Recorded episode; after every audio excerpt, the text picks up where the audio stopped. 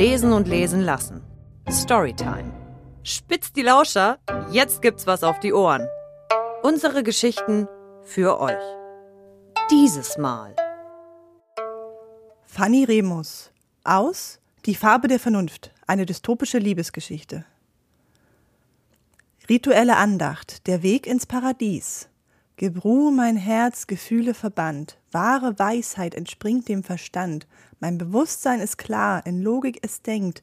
Friede ist da, wo kein Trieb mich mehr lenkt. Ich erinnere mich an die Sünden der Menschheit. Wildes Gefühl fühlt zu Elend und Krankheit. Der Pfad der Vernunft ist meine einzige Pflicht. Wer auf ihm wandelt, ist gütig und schlicht. Ich weise Ego und Triebe zurück, finde im Weg der Askese mein Glück.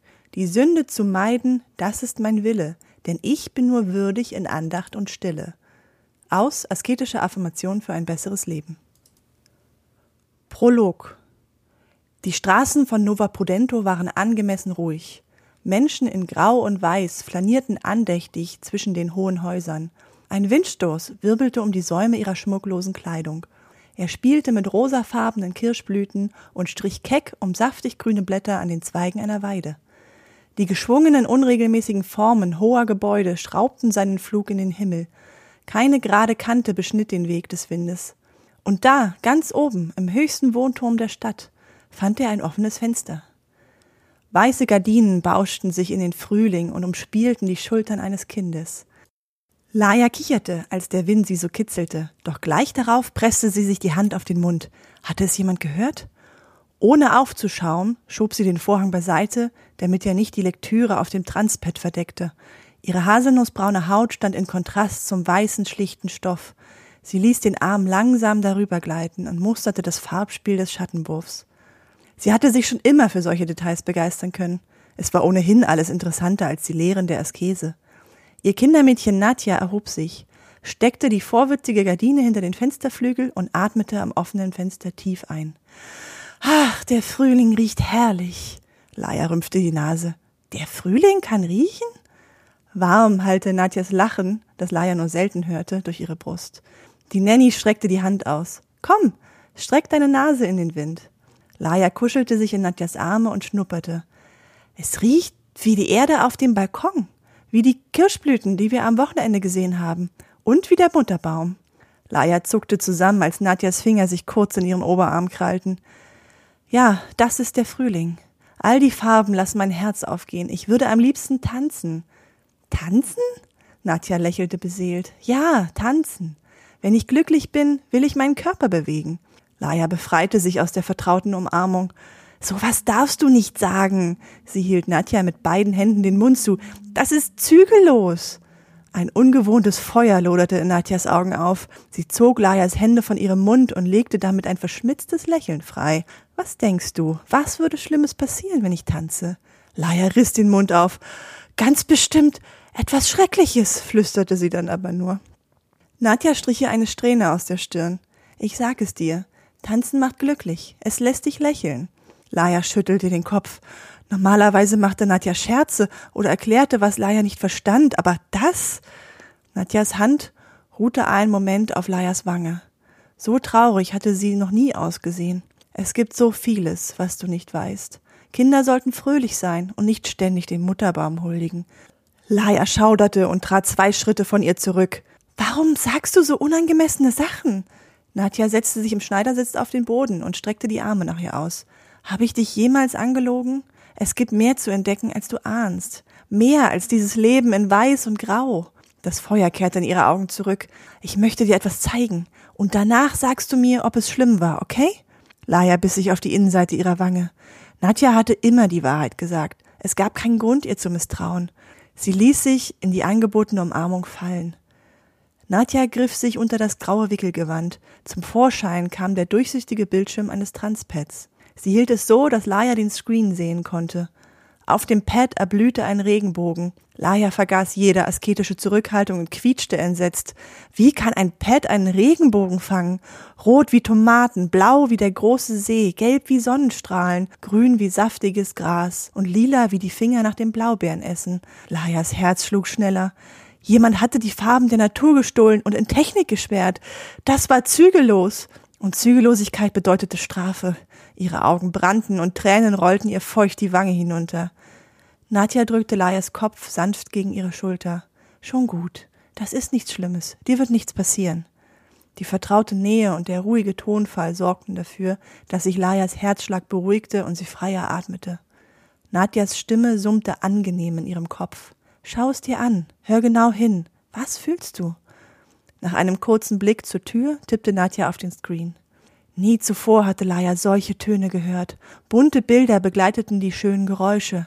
Sie lehnte sich entspannt an Nadja und nahm bald nur noch die fremdartigen Klänge und die gestohlenen Farben der Natur auf dem Transpad wahr. Sie sah Menschen in bunter Kleidung, sie sah glitzern und glänzen, die Gestalten bewegten sich fließend, flogen, verbogen sich, und sie sangen, nicht zum Gebet, sondern mit Gefühl. Ehe sie sich versah, summte sie. Die Töne flossen aus ihrer Kehle wie ein Bach in seinem Lauf zum großen See. Nicht leise, verhalten und eintönig wie die Affirmationen, die das tägliche Ritual verlangte, sondern perlig und ungestüm, kräftig wie die Farben der Natur, die sich unter ihren Augen auf dem Bildschirm des Pets entrollten. Laias Wangen waren heiß. Sie hatte noch nie so laut und unbeherrscht gesummt. Ihr Herz schlug wild gegen die Rippen. Oh, Enttäuschung durchflutete ihre Seele, als die Bilder anhielten und die Töne verstummten. Deine Stimme ist wunderschön, sagte Nadja. In ihren Augenwinkeln glitzerten Tränen. Du solltest damit viele Lieder singen. Aber ich kenne nur die Affirmationen. Ich kann dir mehr beibringen, nicht nur die Melodie, auch die Worte. Mehr Lieder? Aber wovon sollte ich denn noch singen als von der Askese? Das würde ich auch gern wissen. Die Stimme von Laias Mutter schnellte wie eine Peitsche durch den Raum und zerriss den Schleier der Heimlichkeit gründlich. Was stellst du mit meiner Tochter an? Ich habe sie obszöne Töne machen hören. Die Augen der obersten Asketin weiteten sich beim Anblick des Transpads entsetzt.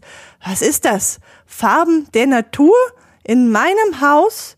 Laia wurde übel, das sonst steinerne Gesicht ihrer Mutter kam ihr vor wie eine Fratze aus einem Albtraum. Nadja stand auf und schob Laia hinter sich. Sie hat ein Rechtes zu erfahren. Sicherheit! kreischte die Asketin plötzlich, wie Naya es nie zuvor von ihr gehört hätte. Sofort betrat ein Agent den Raum. Wo werden meine Dienste benötigt, Oberster? Layas Finger krallten sich in Nadjas Robe. Ihre Mutter räusperte sich und strich die ohnehin perfekt sitzende Frisur zurecht. Bitte, sagte sie jetzt wieder mit ihrem gewohnt ruhigen Tonfall, er entferne Nadja aus dem Turm der Askese. Sie hat gegen den Eid verstoßen und muss sich dem asketischen Gericht stellen. Sorge dafür, dass sie die graue Robe endgültig abgibt und nie wieder in die Nähe meiner Tochter gelangt. Nie wieder? Layas Brust wurde eng. Der Agent verbeugte sich vor der Obersten, dann packte er Nadja grob am Arm. Nein, entfuhr es Laia. Sofort presste sie sich die Hände auf den Mund. Der harte Blick ihrer Mutter erstickte jedes weitere Wort im Keim. Laia konnte nur stumm zuschauen, wie der Mann Nadja zur Tür zog. Die Nanny sträubte sich gegen den Griff und fixierte Laia. Vergiss nie, was du heute gesehen hast. Du darfst glücklich sein. Entdecke deine Stimme, schrie sie. Dann wurde sie von dem Agenten endgültig aus der Tür geschubst. Laia blieb mit der obersten Asketin zurück. Sie schluckte und atmete zittrig ein. Vor Nadja konnte sie weinen, vor ihrer Mutter niemals. Komm her, Tochter.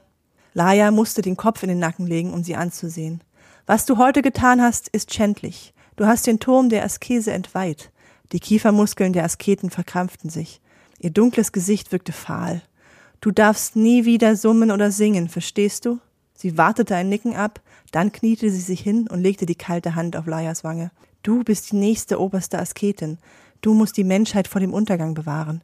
Wie verhindern wir, dass wir die Fehler der Vergangenheit wiederholen? Laia antwortete ohne Zögern.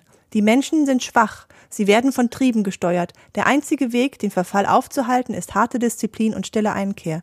Die Fülle überlassen wir der Natur. Alles, was niederen Begierden dient, die Kunst, die Lust und die Zügellosigkeit, muss ausgerottet werden. Die ihr Leben lang vertrauten Formulierungen gaben ihr Halt und lösten den Kloß in ihrem Hals. Ihre Mutter nickte zufrieden. Genau. Und was hast du heute getan? Ich war lustvoll, weil ich laut gesummt habe. Ich war künstlerisch, weil ich die Farben der Natur gestohlen habe. Ich war zügellos, weil ich Nadja gewähren ließ. Und was bedeutet das? Ihre Kehle wurde trocken. Ich muss dreimal am Mutterbaum für meine Sünden büßen. Welche Buße hältst du für angemessen? Laia atmete tief ein. Einen Tag Einkehr mit Qigong unter dem Mutterbaum ohne Essen und mit nur einer Flasche Wasser. Die oberste Asketin beugte anmutig den Kopf. Die Askese spricht weise aus dir. So soll es geschehen. Frühling, Kapitel 1 Lajas Nacken schmerzte. Eine Haarsträhne aus dem dicken Zopf, der über die Schulter hing, kitzelte sie unterm Ohr. Ihre Knie protestierten gegen den harten Boden. Sie sollte sich daran gewöhnt haben, mit gesenktem Kopf vor dem Mutterbaum zu hocken. Schließlich waren die Affirmationen ein tägliches Ritual für jeden Bewohner der Stadt. Ärger über diese Schwäche brannte in ihrer Brust. Und auch das war etwas, was nicht sein durfte. Ich erinnere mich an die Sünden der Menschheit, murmelte sie die so gut bekannten Zeilen zusammen mit den 50 anderen Menschen im Raum. Während des Rituals schaltete sie in den Autopiloten und spulte die Affirmation monoton ab. Es war der Moment des Tages, den sie am meisten hasste weil sie ihn nicht hassen durfte, weil sie überhaupt nichts hassen durfte. In der Ruhe der Einkehr brodelte es in ihr. Um der Hitze in ihrem Magen keinen Raum zu geben, ließ sie den Blick unauffällig durch den Saal der Askese schweifen. Die geschwungenen Wände mit den wie natürlich gewachsen geformten Fenstern erstrahlten in reinem Weiß, das nur vom frischen Grün der Pflanzen gebrochen wurde. Büsche, Sträucher, kleine Wiesenflecken waren überall in dem runden Raum verteilt. Das eigentliche Herzstück aber war in der Mitte der Halle zu finden, der Mutterbaum. Er war ein Bildnis für die Perfektion und Überlegenheit der Natur und die Unfähigkeit der Menschen. Mit seinem dicken Stamm und den sich sanft im Wind wiegenden Ästen strahlte er Ruhe aus. Wenn sie an seinen Wurzeln stand und durch die Blätter in den Himmel über dem Dachfenster schaute, fühlte sie sich, als ob sie fliegen könnte. Er ließ sie träumen, und deshalb hasste sie auch ihn. Als die Weise verstummt war, erhob sich die oberste Asketin. Laia tat es ihr nach und gemeinsam stellten sie sich mit dem Rücken zum Mutterbaum. Räte der Askese, unser Ritual ist nun beendet. Erhebt euch und dient der Stadt, wie es eure Aufgabe ist. Ihre Mutter sprach in angemessenem Ton mit genau dem richtigen Ausdruck. Keine Regung fand sich auf ihrem Gesicht. Die Menschen in weißen Roben erhoben sich in gebührendem Tempo, verbeugten sich nicht zu tief und nicht zu wenig und schritten leise miteinander redend auf die Ausgänge zu. Vor ihrem inneren Auge sah Laia sich laut schreiend um den Mutterbaum rennen. Sie presste die Kiefer zusammen, um das Glucksen zu beherrschen, das sich aus ihrem Magen in die Kehle drückte. Seit ihrem fünften Lebensjahr bereitete ihre Mutter sie darauf vor, die höchste Askese zu erreichen, und nach fast zwanzig Jahren konnte sie nicht einmal ihren eigenen Verstand kontrollieren. Schuld brannte in ihrer Brust, und sie kämpfte mit gleichmäßigen Atemzügen darum, sie nicht in ihre Wangen steigen zu lassen. Wer seinen Körper kontrollieren kann, kontrolliert seinen Verstand. Du bist unfähig, Laia, halte es durch ihren Kopf. Eine Person schloss sich nicht der Masse an, die den Raum verließ. Ein großer Mann wandte seine Schritte dem Mutterbaum und damit Laia und ihrer Mutter zu. Marcus Conry, Oberster der asketischen Augen, war das Musterbild eines Hohen Ratsmitglieds. Sein weißer Anzug rahmte mit dem weißen, zurückgekämmten Haar ein klar geschnittenes, ausdrucksloses Gesicht ein. Das einzig Ungewöhnliche an ihm waren die schlichten Silberringe an jedem Finger seiner linken Hand. Schmuck passte nicht zu einem hohen Asketen und war verboten, aber Markus trug sie jeden Tag und es wurde geduldet. Er verbeugte sich leicht vor der obersten Asketin, bevor er sprach. Oberste, das Ritual gibt mir, wie jeden Tag, Kraft. Entschuldige die unangemessene Störung. Ich hätte es gern vermieden, wenn es nicht eine wirklich dringende Angelegenheit wäre. Seine hellblauen Augen huschten einen Moment zu Laia herüber und lösten Gänsehaut auf ihrem Rücken aus.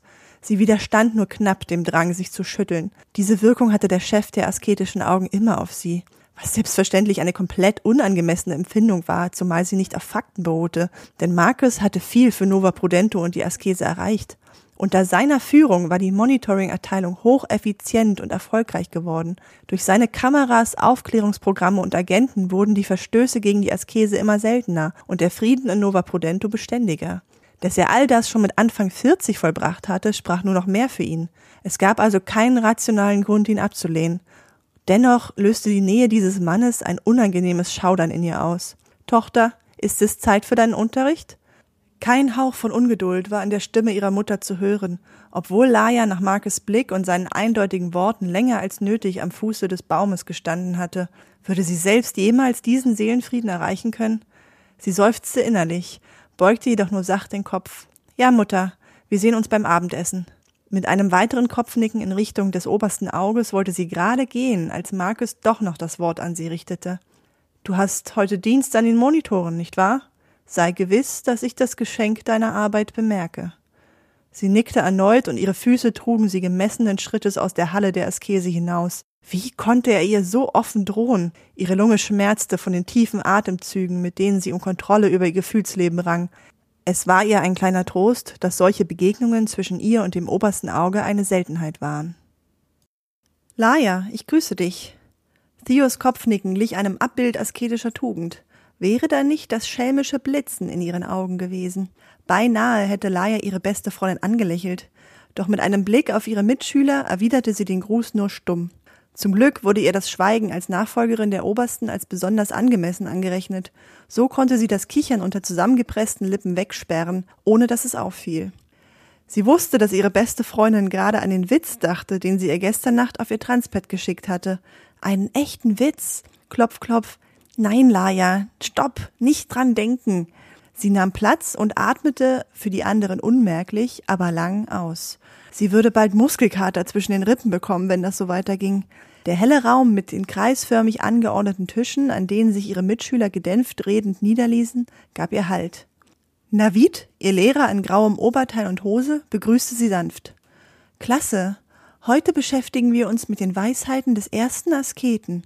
Vor 130 Jahren hat er die Askese als reinste Form des menschlichen Daseins wiederentdeckt. Mit Hilfe der Lehren eines antiken Philosophen namens Antisthenes begründete er das Leben, das wir heute führen.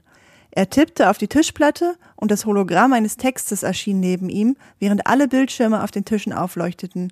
Ota lies uns bitte vor. Ota öffnete die vollen Lippen, um der Bitte nachzukommen. Ebenmäßige weiße Zähne blitzten in seinem dunklen Gesicht auf. Laia richtete den Blick schnell auf den Screen. Sie kniff sich in den Unterarm, das Bild in ihrem Geist, wie Otas Lippen ihre berührten, verschwand. Und mit ihm dieses unwillkommene Ziehen im Unterleib. Beides würde wiederkommen. Das tat es immer. Sie wünschte, sie könnte Ota hassen, weil er solche Gefühle in ihr auslöste. Hass war besser als Lust.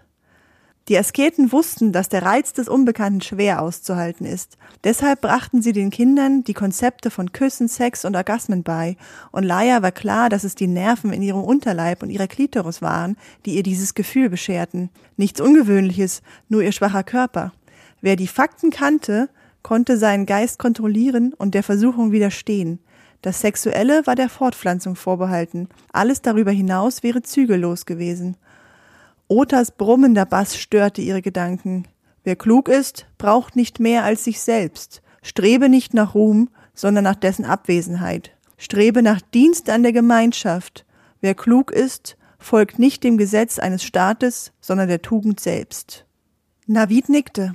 So hat uns der erste Asket Antithenes Anschauung überliefert. Bemerkenswert ist, dass der Philosoph so lange vor uns die Tugend über das Gesetz stellte. Was lehrt uns das, Thekla? Die Augen der Jüngsten unter ihnen wurden groß und ihre Wangen bekamen eine leicht rosa Färbung.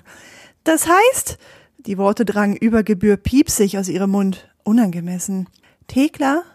Navid stellte ihren Namen emotionslos in den Raum, und doch kam es Laia vor wie eine Ohrfeige. Unterbrechungen waren zügellos. Dennoch hatte der Lehrer Thekla einen Gefallen getan. Hätte sie so weitergeredet, hätte er ihr eine Buße verhängen müssen. Im schlimmsten Fall drohte allen hier der Verlust ihrer Stellung als Nachfolger der Ratsmitglieder. Thekla atmete zittrig ein. Laia befürchtete, dass sie in Tränen ausbrach. Nichts kann über dem Seelenfrieden stehen, warf sie deshalb hastig ein, obwohl sie nicht dazu aufgefordert worden war. Nicht mal das Gesetz, und nichts, kein Groll oder Zorn und keine Lust oder Ausschweifung darf ihn gefährden. Und wenn die Tugend ohnehin mehr gilt als das Gesetz, kann man es durch sie ersetzen, und das taten die Asketen. Navid schaute sie eine kleine Ewigkeit lang an. Laia presste wieder die Kiefer aufeinander. Die glänzende Linse der Kamera, die über dem Kopf ihres Lehrers in die Wand eingelassen war, starrte sie kalt an, als würde Markus höchstpersönlich sie mustern. Dann nickte Navid. Laia entspannte die Schultern. Das ist richtig. Der Seelenfrieden ist unser höchstes Ziel. Deshalb ist es die Aufgabe des Rates, also eure zukünftige Aufgabe, die Menschen zu diesem Weg zu befähigen um die Sünden zu büßen, die wir in der Vergangenheit an der Natur und an der Menschheit begangen haben. Laias Gedanken schweiften ab. Er konnte ihr nichts beibringen, was sie nicht schon von ihrer Mutter gehört hatte. Plötzlich regte sich Sio neben ihr. Doch statt sich wie gewohnt Laia zuzuwenden, tauschte sie einen verstohlenen Blick mit Ota, dessen Mundwinkel leicht zuckten. Was ging da vor sich? Theo konzentrierte sich ohne einen Blick zu Laia wieder auf den Lehrer. So wie sie ihren Mund mit der Hand verdeckte, musste sie sich wohl zusammenreißen, um nicht zu grinsen. Der Gedanke, dass Theo Geheimnisse vor ihr haben könnte, stach schmerzhaft in Laias Herz. Ausgerechnet sie, ihre warme Insel in einem Meer asketischer Kälte. Laia presste die Zunge an den Gaumen und atmete angestrengt durch die Nase, um den Kloß in ihrem Hals zu lösen. Die weiteren Stunden bei Navid flossen an ihrem Verstand vorbei, während sie bewegungslos in der Klasse saß. Als Tochter der obersten Asketin hatte sie das Warten schon früh perfektioniert. Wenigstens eine Sache, die sie gut konnte. Jemand berührte sie leicht in der Schulter. Laia, wir können gehen, sagte Theo leise. Laia kaschierte ihren Schreck im letzten Moment mit einem Nicken. Ja, natürlich. Theo zog die Augenbrauen leicht Richtung Nasenwurzel. Sie beugte sich mit einem Seitenblick auf die Mitschüler, die den Raum verließen, zu Laia hinunter. Alles okay mit dir? flüsterte sie. Was ist mit dir und Ota? Erschrocken hielt Laia sich den Mund zu. Ein Blick bestätigte ihr, dass sie allein im Raum waren. Aber statt erbost oder bestürzt über diesen Ausbruch zu sein, lächelte Theo. Nichts. Zumindest nicht, was du denkst. Du hast nur, sie schielte zur Kamera, alles richtig gemacht. Was? Du hast Dienst heute, oder? Ja, aber was tut das zur Sache, du? Ota erschien im Türspalt. Kommst du, Theo? Ich komme. Aber Theo wandte sich noch einmal flüsternd an Laia. Bitte vertrau mir. Bald wirst du es wissen. Nach diesem aufwühlenden Vormittag begrüßte Laia die Trance, die sie verlässlich im Monitordienst überkam. Das waren die Stunden, in der sie echter Askese am nächsten kam. Ihre Augenlider waren schwer und ihr Kopf leer. Mit aller Macht unterdrückte sie ein Gähnen. Neben ihr beugte sich Shishings blasses Gesicht näher an einen Bildausschnitt. Sie sahen in ein Wohnzimmer, in dem zwei Menschen lesend auf einer Couch saßen. Auf dem Bildschirm prangten Worte in weißen Buchstaben. Prüfen, Wohnung 7257X, ungewöhnliche Versammlung. Laia hätte schwören können, dass Shishings buschige Augenbraue sich kurz erhob, und sie konnte sie nicht verübeln. Bei zwei Menschen in einem Raum sollte es eigentlich nicht zu so einer Meldung kommen. Sie tippte auf den Bildschirm, um zu bestätigen, dass dort alles in bester Ordnung war, und ihr Partner lehnte sich wieder zurück. Macht die KI öfter solche Fehler? fragte sie ihn gedämpft. Er faltete die Hände über den Bauch. Deswegen gibt es das Vier-Augen-Prinzip. Immer zwei Menschen an einem Abschnitt. Ohne die KI wäre das dennoch viel zu wenig für diese Millionenstadt. Aber seit Rat Connery die Augen übernommen hat, wird die KI entwickelt. Und trotzdem macht sie noch Fehler? Xixing musterte sie einen Moment lang stumm. Zwölf Jahre sind nicht viel für das Training einer KI. Und mit jeder unserer Eingaben wird sie wieder ein bisschen besser. Also sind wir bald überflüssig? Sie schaffte es nicht gänzlich, die Hoffnung aus ihrer Stimme zu verbannen. Ist nicht vernünftig, sich über sowas Gedanken zu machen. Damit heftete er seine Augen wieder auf die Monitore. Ohne die Ziffern der Meldungen hätte Laia nicht genau sagen können, welchen Straßenzug sie gerade vor sich sah. Die Häuser in Nova Podento waren in organischen Formen aus hellen Materialien gestaltet. Kaum scharfe Ecken, dafür viele natürlich anmutende Rundungen. In den Straßen blühten die Obstbäume und die Parks und Balkons standen voll mit Frühblühern, die den wichtigen Bienen Nahrung gaben. Alles hatte seinen Platz und seine Bestimmung. Ihre eigene Bestimmung war es, die nächste oberste Asketin zu werden.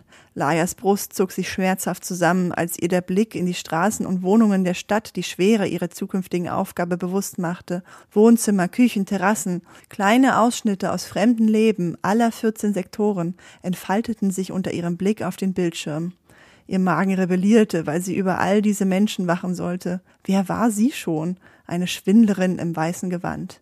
Wieder leuchteten weiße Buchstaben auf. Gleichzeitig mit Xixing beugte sich Laia vor. Prüfen. Abschnitt 725.8u. Emotion erkannt. Laia kniff unwillkürlich die Lippen zusammen. Emotion. Der schlimmste Verstoß. Auf dem Monitor war ein junger Mann zu sehen, vielleicht gerade mal volljährig. Er hockte in einem Gebüsch und starrte etwas auf seinem Schoß an. Die Kamera zoomte näher und die Audioübertragung wurde zugeschaltet. Schwere Atemstöße wehten durch Laias Kopfhörer und bohrten sich ihr schmerzhaft in den Magen. Der Zoom war inzwischen nah genug, so dass Laia ihre Befürchtung bestätigen konnte. Er hatte ein Transpad in den Händen, das nackte Menschen zeigte. Sie blickte zu Xixing, ihre Augen trafen seine, er nickte kaum wirklich und rief die ID des Jungen auf. Goyo Wollen, 19 Jahre, drei Verstöße, M. Laia wurde heiß, er war voll schuldfähig. Was bedeutet das M? fragte sie leise. Mutwillig, brummte Xixing. Er hat bereits dreimal bewusst gegen die geltende Tugend verstoßen.